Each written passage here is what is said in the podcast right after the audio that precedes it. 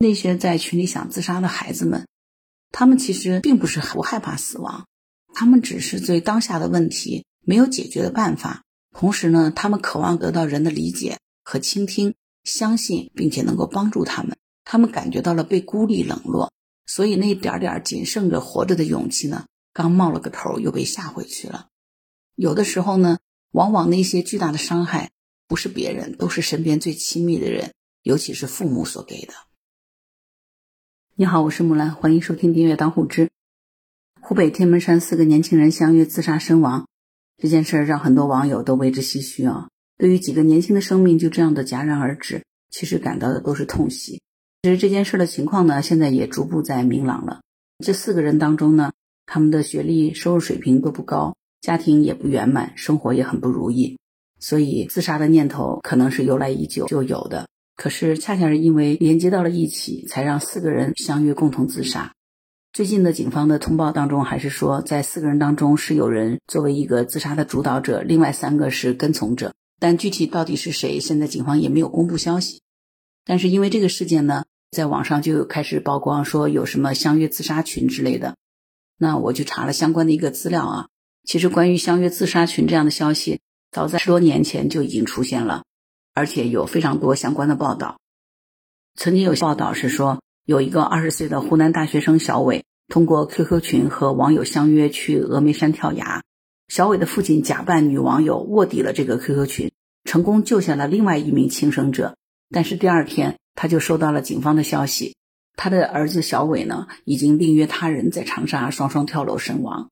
这起悲剧其实就揭开了一个不为人知的群体，叫做相约自杀群。他们以自杀为主题建立了 QQ 群，讨论死亡。相约共同赴死，有一些呢还在讨论的阶段，有一些就像这个小伟和前面天门山四个自杀的青年人一样，已经把潜在的这个隐忧变成了事实上的悲剧。关于相约自杀这个事情呢，很多记者都曾经去采访过，当时也有一些记者卧底了多个相约自杀群，据说呢，在群内的成员们之间约定自杀的对话。真的是令人触目惊心的。这个群里头还有的人，他不自杀，但是呢，他为轻生者出谋划策，提供各种的自杀攻略。现实当中呢，我们现在有很多有抑郁或者自杀倾向的人，通过这种 Q 群聚集啊，不仅是没有抱团取到暖，反而是将负能量进一步扩大了。作为有关的部门，我觉得是真的要加强监管，并且要及时的关闭这些不良倾向的群，切断这个负能量的传递通道。这样的群公告，你大概都能看到。本群为真约自杀群，大家还可以帮忙拉人进。在群信息当中呢，群的昵称基本上都是直接改上地名加约死。而在群里的网友们呢，经常写的是一个人自杀没有勇气，组团上路不孤单。呃，其实关闭这些群能够有效的切断负能量的传递通道。其实从另外一个角度来说，仅仅关闭这些群是第一步，但同时呢，应该用好网络，开设心理的热线。救助这些自杀群体。曾经有记者卧底报道说，通过自杀轻生这些字眼查找呢，虽然说显示这类群被屏蔽了，找不到相关的结果，但是只要换成一些比较隐晦的字眼，什么相约一生啊、生死、抑郁、解脱等等呢，还是能够发现其中不少群，他的目的还是相约自杀。而且呢，这种群基本上都会打着什么生死解脱啊、只为求死啊、抑郁社恐交友聊天互助啊等等名义。这个群的人数呢，少则几十，多则几百人。部分的群公告呢，基本上都会写上“真约自杀群”，不要人多，大家还可以互相帮忙拉人进。要约死的，带上地址联系。还有的群公告都会写上，因为另外一个群走了一些人，为了怕封群，本群为备用群之类的。在这些 Q 群当中呢，非常活跃，每天都会有人发言，而网友的这个聊天内容呢，也都极为的触目惊心。什么跳楼呀、吃药啊、割腕等等字眼，随时会映入眼帘。其中呢，大家还时常探讨哪些自杀方式的痛苦会相对小一些。有人呢，则直接上传一些自杀的攻略。可以这样说吧，如果你在这个群里待着，你能看到的真是满眼都是负能量。待久了，估计一个正常的人都会感觉到窒息，更何况那些本来就是情绪比较低落和抑郁的年轻人呢？当然，这些自杀群里也并不都是想自杀的人。它其实是鱼龙混杂的，有很多人纯粹就是看热闹的。也还有一些不怀好意的人趁机骗取准备轻生者的钱财，甚至有一些其他不良的企图。其中有一个二十三岁的男生说，他是来自于福建的，为什么想轻生？是因为从小身体不好，有胃炎和鼻炎，长期的生病，所以呢，几年前就开始患上抑郁症了，就有了轻生的念头。之前曾经吃过安眠药，割过腕，但是都没有成功，都被人发现救了下来。他觉得自己实在是熬不住了，下定决心想去死。但是呢，觉得一个人自杀没有勇气了。由于害怕再失败，所以呢，就想多点人组团上路，才不会孤单。他甚至于明确的表示呢，只要约到两到三个人，他就马上行动。不过呢，在这个男生看来，在群里头约死的有不少人都是没有下定决心，只是说着玩的。当然。群里头也有一些人的头像不会再亮起，那是因为他们已经走了。在跟记者聊了一段时间以后，那个福建的男生感觉记者并没有真的想死，于是就果断的拉黑了记者。记者还曾经采访过前面自杀的那个湖南的大学生小伟，他的父亲，他的父亲曾经说，小伟曾经向他谈过加群的事情，说自己在群里还曾经劝过九个人不要自杀，但是其中有两个人还是走。当时他曾经希望儿子退出这些群，但是小伟没有同意。小伟的父亲说：“如果没有这些群，他的儿子一定不会死，因为如果他只是一个人，他哪来那么大的自杀的勇气呢？这些群实在是太可怕了。”听到这里啊，我不知道你是不是跟我一样，这个感觉后脊背都会发凉啊。其实呢，在互联网的世界里，真的是有太多我们看不到的暗黑的角落了。网络相约自杀呢，它是有一种从众性的。真的需要关闭这些群，要切断负能量的传递通道。到底是什么样的人会走进这些相约自杀的群呢？啊，一般来说都是有着比较强的悲观情绪的人。加入这种群的人呢，生活中可能从小被养育者过度忽视，或者是有过被虐待的经历，成长中遭遇到创伤性的事件，或者是身体疾病等等原因。那这些问题在现实生活中没有得到他人的理解和关注。而全社会对于这些心理问题呢，也没有能够给予足够的重视，之所以这些人最终去选择这样的一些自杀群，他们最初呢寻求的是被理解和找到相似的人群的一些情绪的共鸣，希望能够抱团取暖。那在 Q 群当中呢，互相之间肯定是有情绪的影响，但是除了这些群之外，他们能够向谁诉说呢？越来越多的群体啊，或者是心理热线，甚至说网络上也有一些心理救助群啊，他们在做的事情啊，恰恰是和这些自杀群是在起着相反的作用。为什么要在群里选择相约自杀呢？其实因为在网络上呢，个人的身份它是隐蔽的，在虚拟的网络社会当中呢，这种隐蔽性、想象性、多样性和随意性，这样的状态呢，就是让人感觉现实生活当中的道德准则和社会规范的约束力。对其失效了，而在这样的群里呢，大多数都是年轻人，有一些还是未成年的青少年，他们的心智呢尚未成熟，也很容易沉迷在良莠混杂的虚拟网络世界当中。在这样的群里呢，因为大家能量的扩大，就带来了连锁的反应，而且呢，在这些群里呢，网罗的大多数是思想消极、精神颓废、心理扭曲或者受到挫折等极度消极的群体。本来你的情绪已经比较糟糕了，结果你到了一个更加糟糕的地方。本来你身上只是一点灰，结果现在你掉入到一个污泥潭里面，更加难以出来了。不少人其实本来并没有自杀的决心，但是在群里呢，就会受到某种感染、诱惑，甚至鼓励，而导致发生了悲剧。其实呢，自杀是一个人在绝望的状态下所做出的举措，它是需要非常大的勇气的。我记得有一年，我曾经在一个高校做讲座。就是学生提起有这种自杀轻生的念头怎么办？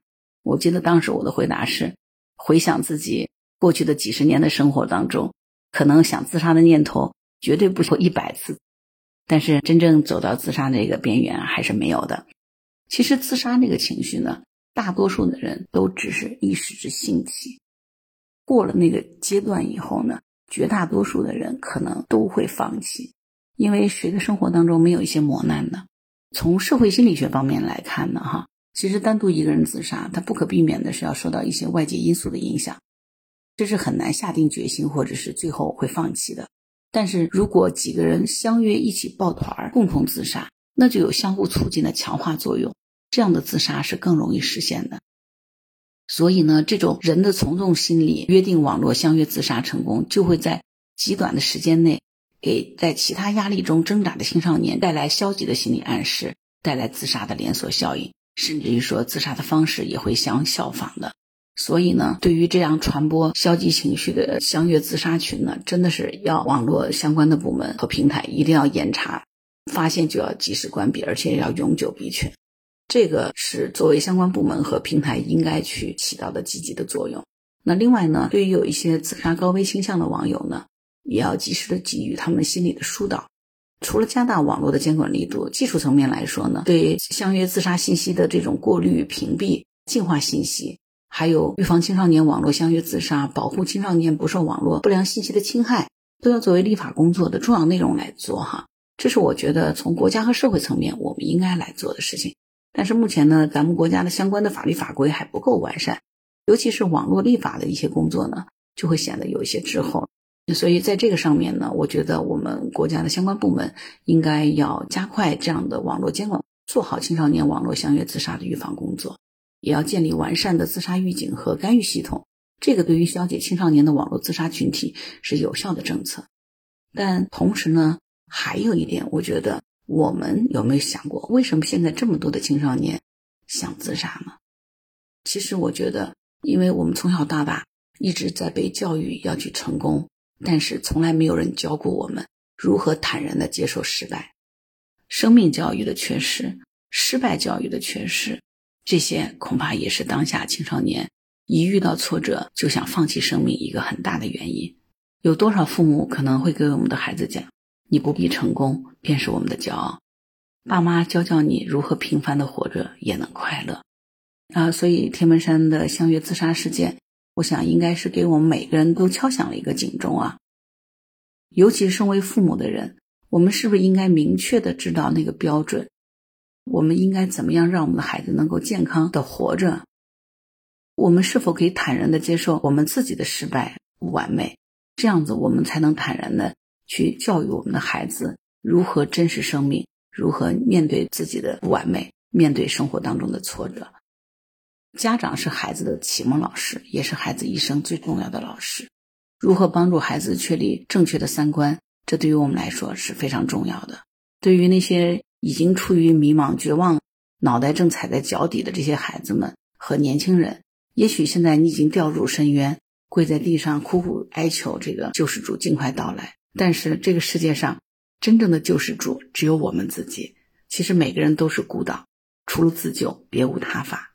关于这个呢，就是自杀群里还有一个故事，说有一个人他想自杀，是因为他欠了三万块钱。那当他最终放弃了轻生的念头以后呢，他就开始琢磨自己的职业规划，尽全力去找工作，然后呢，每个月都省吃俭用的攒钱，尽最大的努力还钱。结果最终他发现。自己的命哪里是区区三万块钱就能买走的呢？所以呢，如何能够正视生命、珍惜生命、面对挫折啊，能够承受挫折和压力，能够面对和接受人生本来就不完美，这个我觉得是一个教育上非常大的缺失，也是我们现在教育体系当中应该尽快去启动的部分。生命教育，珍惜生命，热爱生命，这个真的是需要全社会共同努力的。